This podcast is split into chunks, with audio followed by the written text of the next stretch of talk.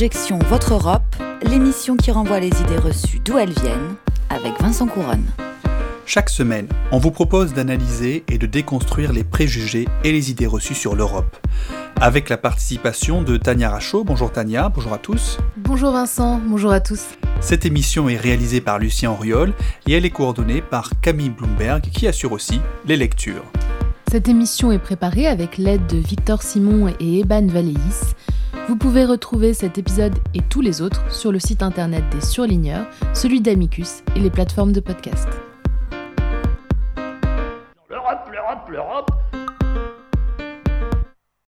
Nous anticipons des besoins de recapitalisation d'entreprises dans les semaines et mois à venir. Il y a différentes manières de procéder. Si c'est en proposant des actions de l'entreprise à la vente, pas de problème.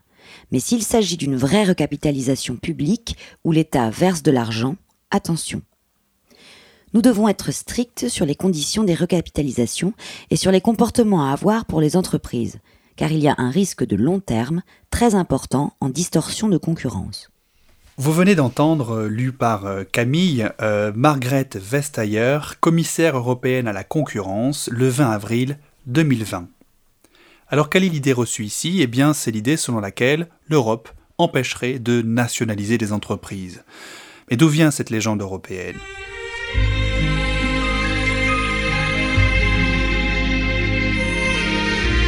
À vrai dire, elle vient d'un peu partout, et notamment de la Commission européenne elle-même. Ce n'est pas pour rien d'ailleurs qu'on vous a fait écouter une de ses commissaires. Et comment cette idée s'est-elle répandue? Souvent, il y a une confusion entre privatisation et ouverture à la concurrence. Privatisation qui est le contraire de nationalisation. L'ouverture à la concurrence, c'est la plupart du temps l'application de lois européennes, ça c'est vrai. Et on en déduit que pour ouvrir à la concurrence, on va nécessairement privatiser, ce qui là pour le cas n'est pas du tout la même chose.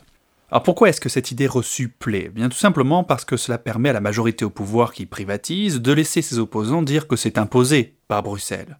Ça permet aussi à cette majorité de ne pas avoir à justifier pourquoi elle ne dépenserait pas des grandes sommes d'argent public pour sauver des emplois à une période où cet argent public fait cruellement défaut.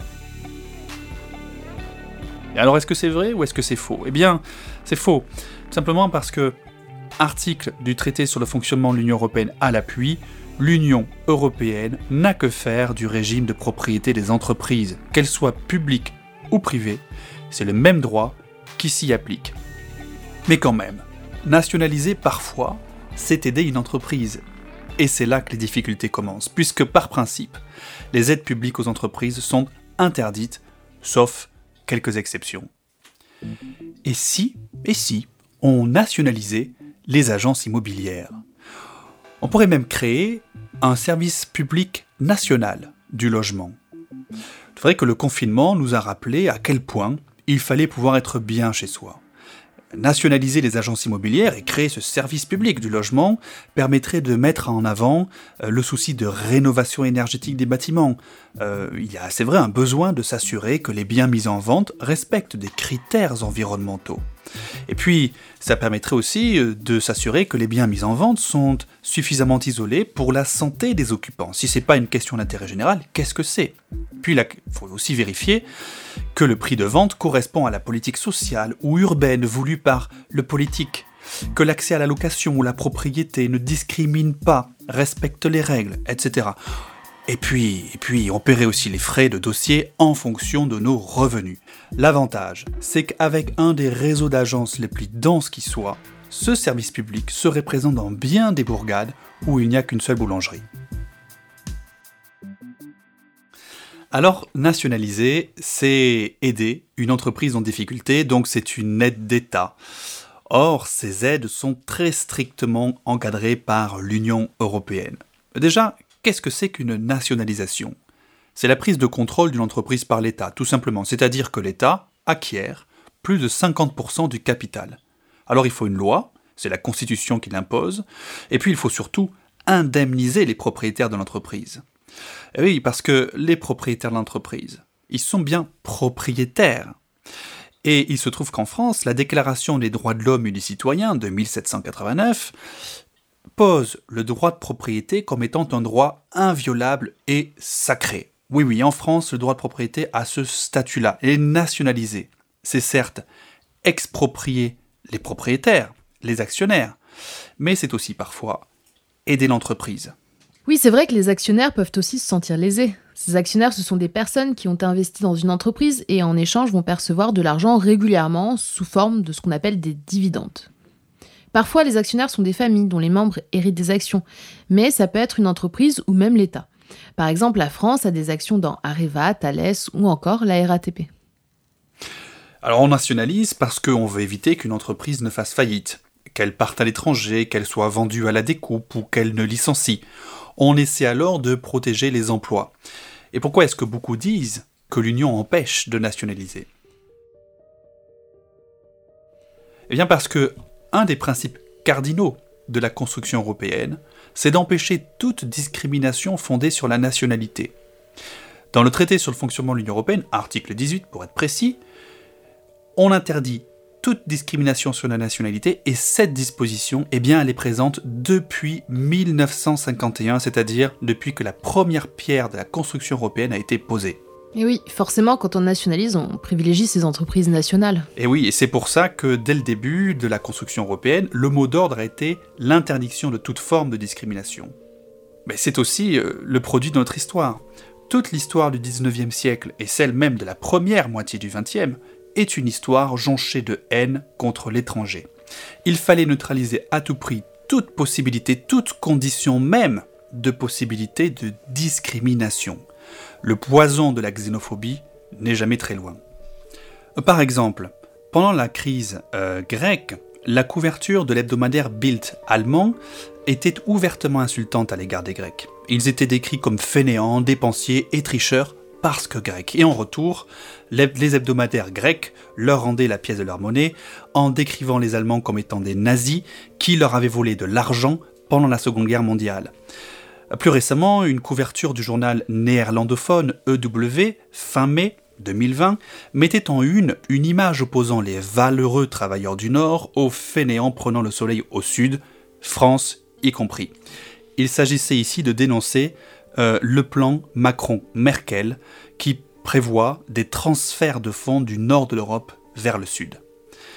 Écoutons Daniel Cohn-Bendit à la tête de la liste des Verts pour les élections européennes de 1999. Il répondait à ceux qui lui reprochent de prendre la position allemande. Oui, je suis un peu surpris par les déclarations de Robert Rue. D'abord, je lui ferai cadeau d'un livre, Le nucléaire et la lampe à pétrole des Verts français, et qu'il voit que c'est la position des Verts français. Euh, donc pas la position de Gerhard Schröder. pourquoi vous êtes obligé de rappeler les Verts français? Vous avez, On a l'impression qu'il y a une sorte de relance xénophobe dès que vous parlez. Ah, c'est pas à moi qu'il faut le demander. Le, ministre de l'Intérieur a cru bon euh, souligner qu'il ne comprenait pas que les Verts français allaient, prendre un Allemand. Monsieur Pasqua fait des blagues. Comment on reconnaît un vrai Allemand? C'est le Cohn-Bendit qui revient tous les 30 ans. Ce qu'il a oublié de dire, c'est que 30 ans avant, mes parents étaient venus d'Allemagne en tant qu'émigrés parce qu'ils allaient être arrêtés par le régime d'Hitler. Mais ça, ça ne dérange personne. C'est, c'est pas là le débat. C'est, vieux comme on, joue sur une xénophobie. Alors, je répondre. Mais ça, vous n'êtes pas surpris. Il y a 30 ans, on disait euh, le juif allemand, c'était ça aussi contre vous. C'est pas mon problème. C'est votre problème. C'est le problème de la société française.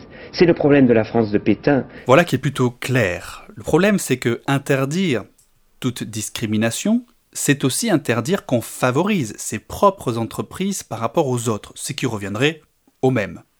Or, quand l'État nationalise, il préempte l'entreprise, il dit à tous ceux qui pourraient être intéressés d'acheter en France et ailleurs en Europe, c'est moi qui prends, point. Et ça, c'est une aide d'État à l'entreprise. Or, les aides d'État sont très encadrées par le droit de l'Union européenne, on l'a déjà dit, oui, parce que quand l'État aide une entreprise, bien ça a des conséquences sur le marché de la concurrence qui devient injuste pour les entreprises qui ne bénéficient pas d'aide de leur côté. Oui, parce que lorsqu'on nationalise une entreprise française qui est au bord de la faillite, on tord les règles de la concurrence. Si l'entreprise était vouée à disparaître, c'est qu'elle n'était pas assez concurrentielle. Or, les règles de concurrence découlent elles aussi de cette interdiction de discriminer. On veut à tout prix éviter que les marchés redeviennent nationaux, il faut qu'ils s'interpénètrent de sorte que, liés par l'économie, les États européens ne puissent plus se faire la guerre. C'était en tout cas la philosophie de départ. L'État ne peut donc pas aider, sauf quand même quelques exceptions. Le cas des aides sociales ou à l'emploi sont évidemment autorisés. Les aides pour le développement régional, pour la culture et le patrimoine, les aides lors de catastrophes naturelles, etc. etc. En 2018, presque 20 milliards d'euros d'aides d'État ont été autorisés par la Commission européenne en France. Pour l'Allemagne, ça s'élève à 50 milliards d'euros. Et puis, il faut dire aussi que l'Union européenne n'a pas empêché les grandes nationalisations de 1982.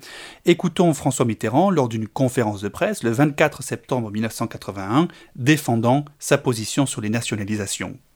Plus d'un siècle et demi après le développement du capitalisme en France, avec les phénomènes d'accumulation et de concentration du capital, de la multinationalisation du capital dans le monde où nous sommes, tout cela nous conduit à considérer comme juste et nécessaire qu'un certain nombre d'entreprises soient devenues des monopoles, soient tendantes au monopole, et fabriquant des produits nécessaires à la nation, soient, comme on dit, nationalisées, fassent corps avec la nation, qu'elles ne disposent pas d'un pouvoir économique et donc politique qui leur permette de prévaloir sur les décisions de l'intérêt général. Alors, dans les années, les premières années Mitterrand, euh, notamment euh, en 1982, de grandes entreprises ont été nationalisées, des industries comme la Compagnie Générale d'Électricité, qui est devenue plus tard Alcatel, Saint-Gobain, Péchinet, Ron Poulenc, Thomson Brandt, Suez, etc. Mais aussi des banques, Paribas, CIC, la banque Rothschild. Tout cela montre que les nationalisations sont tout à fait possibles, y compris dans des secteurs très concurrentiels. Et à l'inverse, l'Union européenne n'impose pas plus les privatisations qu'elle n'interdirait les nationalisations. Euh, la Française des Jeux aurait très bien pu rester une entreprise publique. Aéroport de Paris aurait pu ne jamais être menacé de privatisation.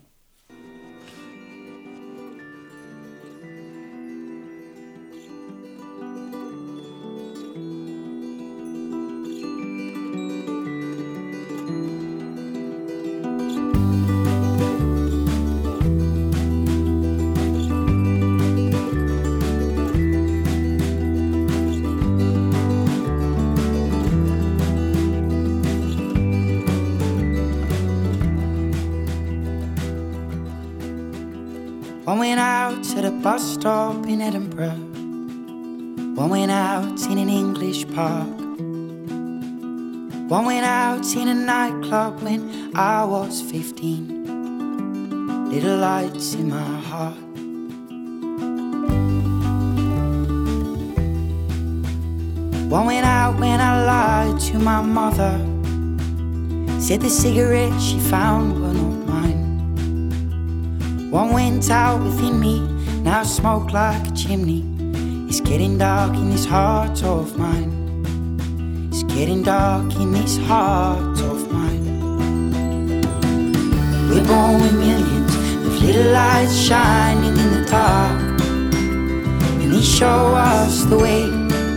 One lights up every time you feel love in your heart. One dies when it moves away.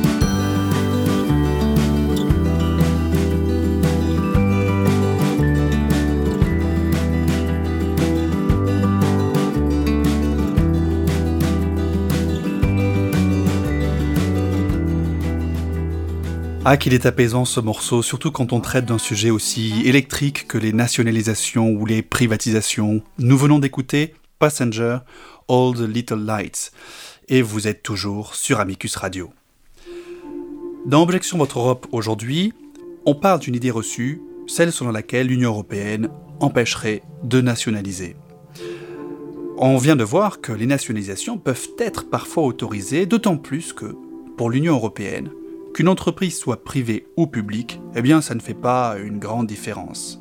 Tout simplement parce que la concurrence s'applique euh, à toute entreprise parce que elle est une entreprise, qu'elle soit publique ou privée.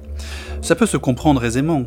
Une entreprise qui reste à capitaux majoritairement privés eux malgré tout être plus ou moins contrôlés par l'État. Souvenons-nous par exemple en 2004 l'adoption de la loi Florange, cette loi qui donne des droits doubles de vote au conseil d'administration d'une entreprise pour toute action détenue depuis au moins deux ans. Et cette loi, elle avait été adoptée à la suite des difficultés du site de Florange exploité par ArcelorMittal. Arnaud Montebourg en 2012 défend le soutien de l'État. Ces investissements ont pour le gouvernement une valeur stratégique, ainsi que pour les élus de Lorraine. Nous avons en plus exigé sur cinq années des investissements complémentaires de maintenance et de progrès. L'ensemble des montants que nous avons exigés s'élève à 150 millions. La Lorraine a déjà payé bien trop cher. Et la nation entière doit aujourd'hui mobiliser ses forces et faire peser de tout son poids pour que l'acier lorrain continue longtemps à vivre. Et puis, il y a aussi des secteurs très subventionnés, comme par exemple l'automobile, qui, à l'occasion de la crise sanitaire, s'est vu accorder des prêts extrêmement importants en mai 2020 pour sortir de la crise, mais des prêts conditionnés à un virage vers la voiture électrique. Et puis on peut aussi citer le cas des relations interpersonnelles entre patrons et État, des intérêts qui peuvent parfois converger.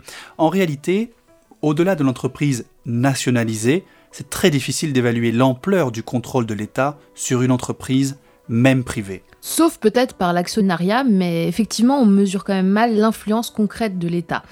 En tout cas, la France essaye d'être transparente là-dessus. Sur le site de l'Agence des participations de l'État, on peut compter 73 entreprises dans lesquelles la France est actionnaire. Pour la majorité, il s'agit d'entreprises liées au transport, les aéroports, les ports, mais il y a aussi le casino d'Aix-les-Bains et la Française des Jeux, des actions qui sont probablement plus hasardeuses. Oui, mais probablement rémunératrices. Alors donc pour l'Union européenne, si on est une entreprise, alors vous respectez la concurrence, que vous soyez public ou privé. Sauf si, sauf si, vous êtes un service public. En effet, l'État peut sans problème subventionner les services publics, nationaliser une entreprise qui gère un service public non marchand, et même subventionner une entreprise privée qui gérerait un service public non marchand. Mais il y a des conflits la Commission européenne demanderait la privatisation de 150 barrages hydroélectriques en France. Il faudrait les mettre en concurrence, sinon ça serait contraire aux droits de l'Union. En mars 2019, la Commission a même ouvert une procédure d'infraction contre la France, suscitant à cette époque de nombreuses réactions outrées. Sauf que la Commission n'a jamais demandé la privatisation de 150 des 400 barrages français. Après la Seconde Guerre mondiale, la plupart des barrages qui appartiennent à l'État ont été concédés à EDF, une entreprise publique, l'État en quelque sorte, mais les barrages appartiennent toujours à l'État qui, en les concédant à EDF, n'a transféré que leur gestion. Or, pour la plupart, le contrat de gestion arrive à échéance en ce moment, ou a parfois même été dépassé. Et à l'échéance, comme pour toute propriété dont l'État confie la gestion à un tiers, eh bien, il faut un appel d'offres. La Commission européenne ne demande ni plus ni moins que ces appels d'offres soient lancés afin que plusieurs candidats proposent leurs services, et cela d'ailleurs pourrait très bien être EDF, ou alors une entreprise privée. Mais quoi qu'il arrive, ça ne changera pas grand-chose. L'État reste propriétaire et, l'entreprise qui gérera le barrage, qu'elle soit publique ou privée, respectera les mêmes règles imposées par l'État jusqu'à ce jour. À aucun moment, la Commission européenne n'a demandé la privatisation d'une entreprise publique. Plus étonnant encore, si les appels d'offres doivent avoir lieu, c'est parce que en 2004, la France a modifié le statut d'EDF. Elle l'a fait passer d'établissement public à société anonyme, toujours publique. EDF n'a pas été privatisé, mais son statut juridique a été modifié à l'initiative exclusive de la France. Or, si EDF était resté un établissement public, cette mise en concurrence n'aurait pas été nécessaire. Mais pour l'heure, il est temps de passer à la chronique et les droits de l'homme bordel de Tania. Alors Tania, aujourd'hui vous allez nous parler d'une autre forme de nationalisation, celle du marché de quotas de gaz à effet de serre. Personne ne peut raisonnablement et sérieusement dire que la France est le pays des droits de l'homme. Abordons pour cette chronique un droit de l'homme collectif, le droit à un environnement sain. deforestation of our great forests, toxic air pollution, loss of insects and wildlife, the acidification of our oceans. These are all disastrous trends being accelerated by a way of life that we, here in our financially fortunate part of the world, see as our right to simply carry on. Bien plus que l'environnement sain, c'est le droit de vivre dont il est finalement question, comme nous le dit Greta Thunberg, que l'on vient d'entendre énumérer tous les désastres qui touchent notre planète à cause des gaz à effet de serre. Mais alors c'est quoi les gaz à effet de serre? Il s'agit de rejets liés à l'utilisation de combustibles fossiles, dont le dioxyde de carbone, le CO2. Nous en recrachant naturellement en respirant, mais à cause de la consommation de pétrole, de charbon ou encore de gaz naturel, l'activité humaine a ajouté 30% de ces gaz dans la nature en deux siècles.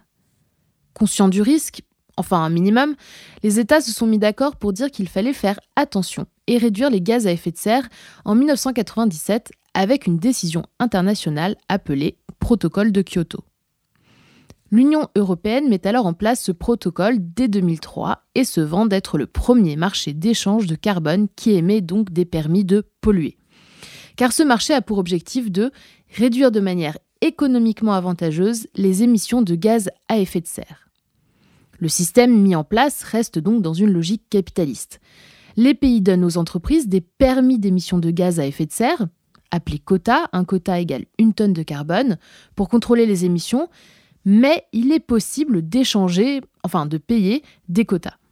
Une entreprise qui produit donc moins de carbone que les quotas qu'elle a reçus peut les vendre ou les conserver pour l'année suivante si elle doit alors polluer davantage. Entre 2008 et 2011, ArcelorMittal, mastodonte de la sidérurgie, a reçu 352 millions de tonnes de CO2 sous forme de permis d'émission. Mais ces permis se basent sur une estimation de la production à venir de l'entreprise. Entre-temps, la crise est passée par là. ArcelorMittal a réduit son activité et n'a émis que 228 millions de tonnes de CO2. Reste un joli pactole de 128 millions de tonnes dans la balance carbone de l'entreprise. En 2010 et 2011, ArcelorMittal en a revendu une partie, récupérant 211 millions d'euros. Être l'un des plus gros émetteurs de CO2 en France, ça rapporte. Cet exemple proposé par l'émission d'actualité DataGull souligne le paradoxe de cette logique de marché sur les émissions de gaz à effet de serre et donc finalement sur notre futur et notre environnement sain. Le système a donc rencontré plusieurs problèmes qui sont toutefois en voie de changement. D'abord, pendant un temps, il y a eu une surallocation de quotas. Il était facile de pouvoir émettre des gaz à effet de serre puisqu'il y avait plus de quotas que nécessaire et donc facile de se faire de l'argent grâce au gaz. La correction se fait depuis 2015 par un retrait des quotas du marché lorsqu'il y a un surplus trop important. Ensuite, le prix du taux de carbone doit être dissuasif pour que les entreprises soient en difficulté si elles doivent payer plus. Pendant longtemps, il a été à un niveau très bas de 3 euros environ. Le prix fluctue, mais en 2019, il a coûté aux entreprises 25 euros par tonne de carbone émise qu'elles doivent donc payer si elles dépassent leur allocation initiale. Même si c'est bizarre d'appeler le futur de notre planète un marché avec des permis de polluer, peut-être que la sanction financière peut jouer en faveur de notre environnement. En plus du prix du carbone, si une entreprise n'est pas en mesure de justifier des quotas pour toutes ses émissions d'une année, elle risque une amende de 100 euros par tonne de carbone émise. Merci Tania, on voit que ça n'est pas très évident de faire respecter le droit que nous avons tous de vivre dans un environnement sain. Merci à tous de nous avoir écoutés. Objection Votre Europe, c'est terminé pour aujourd'hui. Rendez-vous au prochain épisode sur le site d'Amicus Radio et des surligneurs. Toutes les références et les extraits sonores sont à retrouver sur la page de l'émission, sur le site d'Amicus Radio. Suivez-nous aussi pour l'actu sur nos réseaux sociaux. À bientôt!